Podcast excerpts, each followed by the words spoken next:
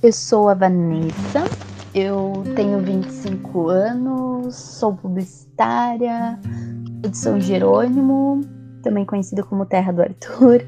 Morei, morei muitos anos em Santa Cruz do Sul, agora voltei para São Jerônimo, mas tô meio que seguindo um caminho para Porto Alegre, tô tô num processo aí de, de redescoberta, num processo de voltar a gostar de mim. Eu acho que já, já avancei bastante nesse processo.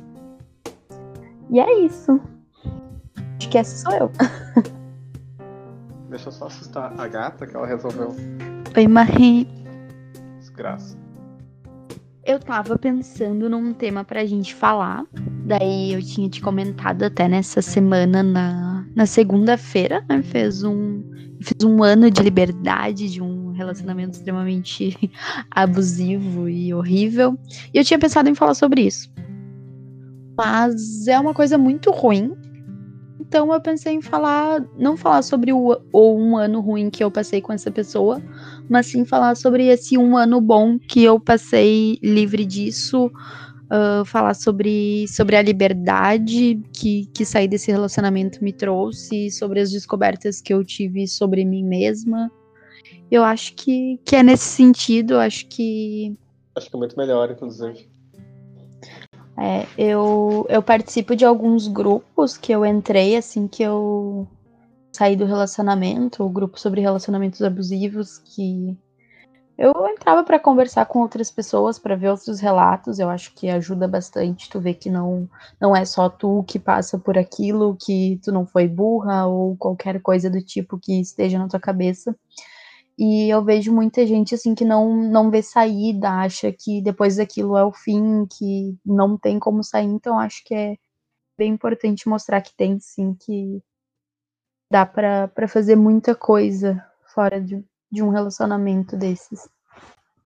Eu imagino, assim, como deve ser esse processo, porque é, é de retomar tua própria voz, né? De tu perceber que tu não tá só atrás da vontade do outro, assim, tu tem as tuas próprias vontades, né? Deve ser um...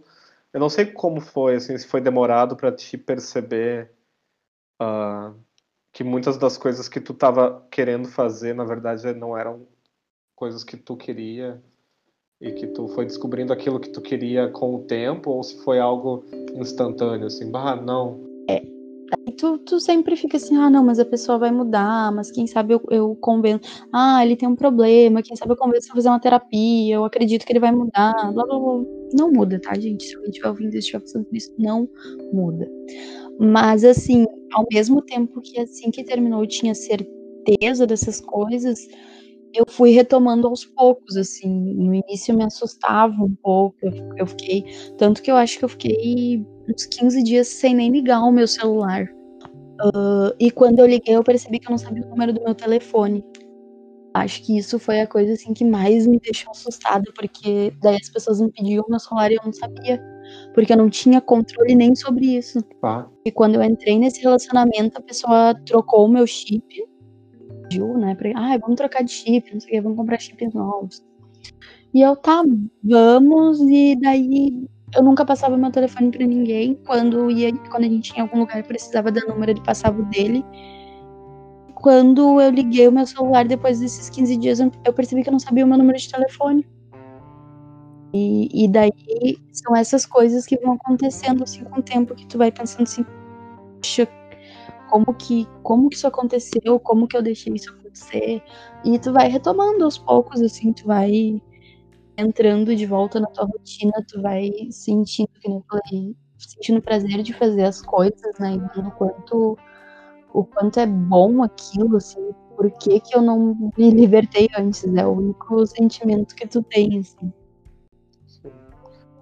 É, uh, eu acho que uh, porque eu, eu acompanhei um pouco, né? Não fiquei, eu não acompanhei exatamente todo o processo, mas eu acho que o bacana de, te ver assim nesse um ano foi tu des, foi de ver assim tu descobrindo que ah não é de uma hora para outra, mas sei lá, se tu descobrindo como é uh, como tu é especial para ti mesma, sabe? Claro, tem aquelas recaídas e tudo mais, mas eu achei tão bonito ver uma, assim, quando a gente gosta de uma pessoa, é bom ver ela aprendendo a gostar de si mesma, assim, sabe? Ah, é, eu lembro porque que eu gosto, uh, porque as pessoas gostam de mim. Eu achei isso tão bonito de, de ver. Sim.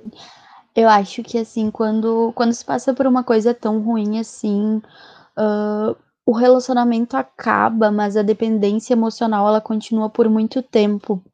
E mesmo depois que tu te livra disso, aquilo sempre vai estar tá ali, né? Infelizmente vai, vai fazer parte da, da tua vida. Então, volta e meia, tu percebe alguma coisa, ou até algum abuso que tu não tinha percebido antes, que tu percebe depois, e aquilo traz à tona de volta, pode te deixar triste, mas, mas ao mesmo tempo, assim, é, é muito libertador saber que ah, eu tô percebendo isso, mas eu não tô mais ali, essa não é mais a minha realidade. Uh, então, acho que é, é muito, muito importante, assim, esse, esse tempo de, descoberta, né, de que nem tu falou de, de ver eu gostando mais de mim, assim. Eu sou uma pessoa que o Arthur sabe até disso. Eu não sou muito fã de ficar sozinha, assim. Eu não, não sou uma pessoa que, que tem esse prazer imenso em ficar sozinha e tudo mais.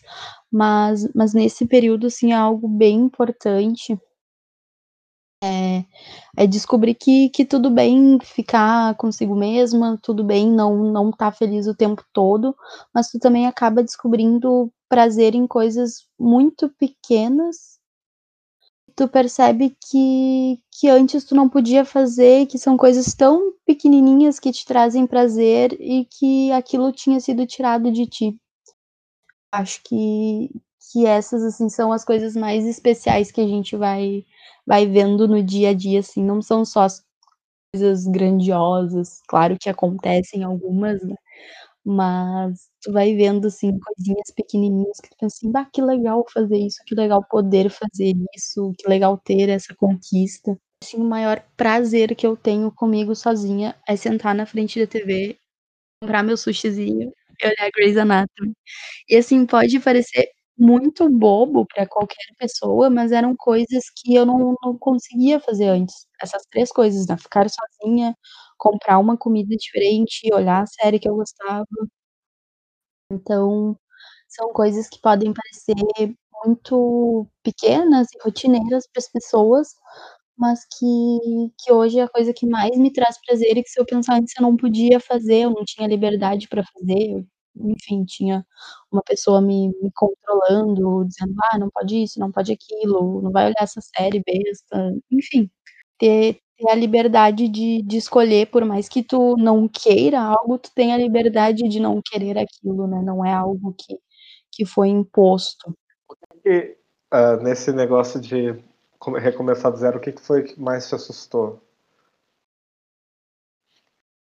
Cara, eu eu sou ansiosa, né, eu sou muito ansiosa, então com 25 anos eu me sinto, assim, muito velha. Eu sinto que eu já deveria ter feito muita coisa que eu ainda não fiz, então essa sensação de reinício aos 25 anos me assustou muito, assim, porque Uhum. na minha cabeça imagina, eu me formei com 21, né, na minha cabeça com 25 eu tinha que estar muito bem colocada profissionalmente, eu tinha que estar com um puta emprego e, sei lá, ter várias coisas, então Viajando o mundo, eu sei como é que é. É. Eu tenho essas também. E daí me pegar com essa idade eu sei quando eu me escuto falando, eu sei que eu tô sendo boba, que sou nova, que não não tem nada de errado, mas, assim, pra mim, começar do zero, hã, com essa idade que eu já imaginava ter ter construído mais coisas foi foi bem assustador, assim, e foi desafiadora, né.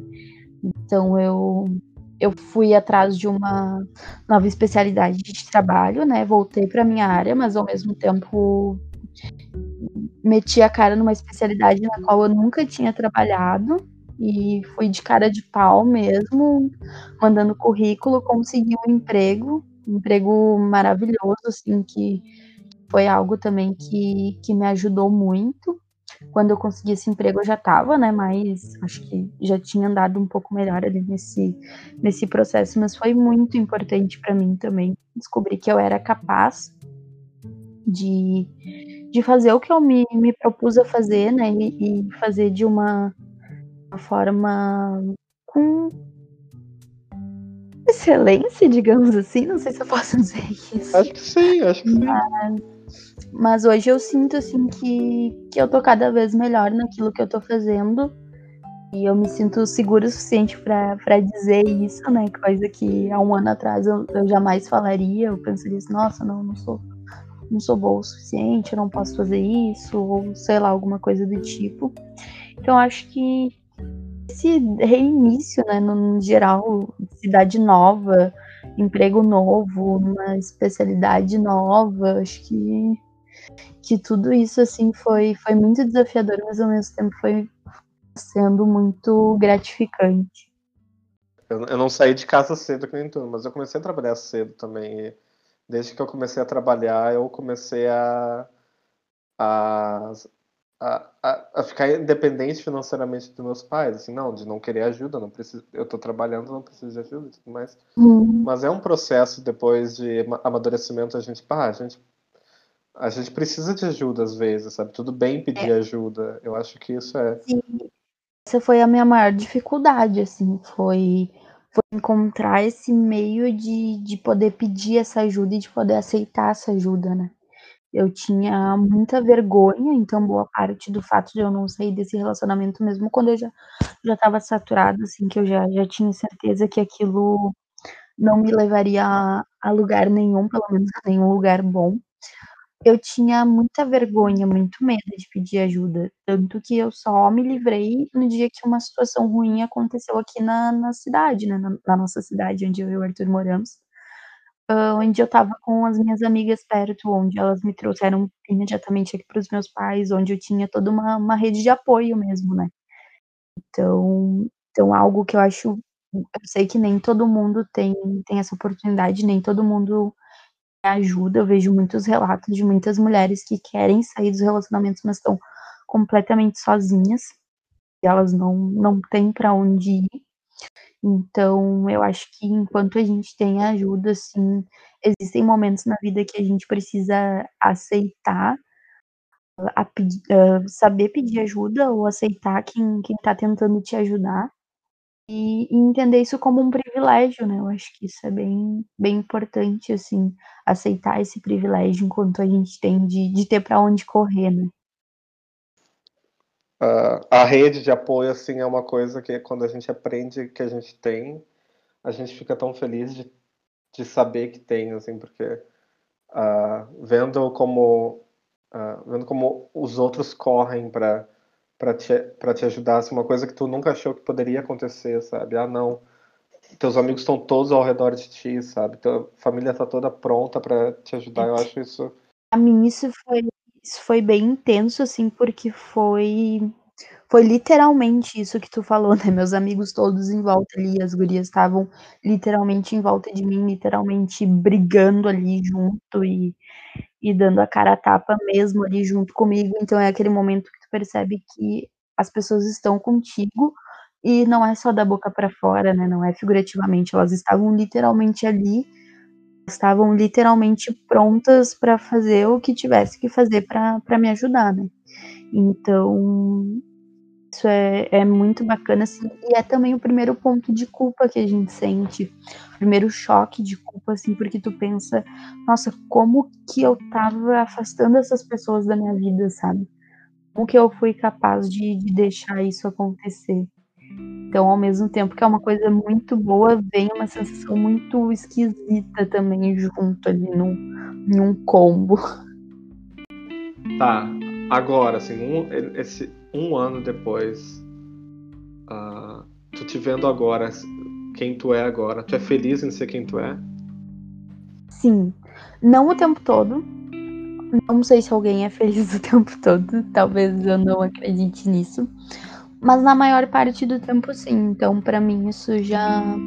Para quem vive o tempo todo triste, hoje tá feliz a maior parte do tempo, para mim já é uma, uma baita conquista, assim e conseguir fazer isso que eu tô fazendo aqui agora, falando bem de mim mesmo, assim, é uma coisa que eu tenho dificuldade de fazer.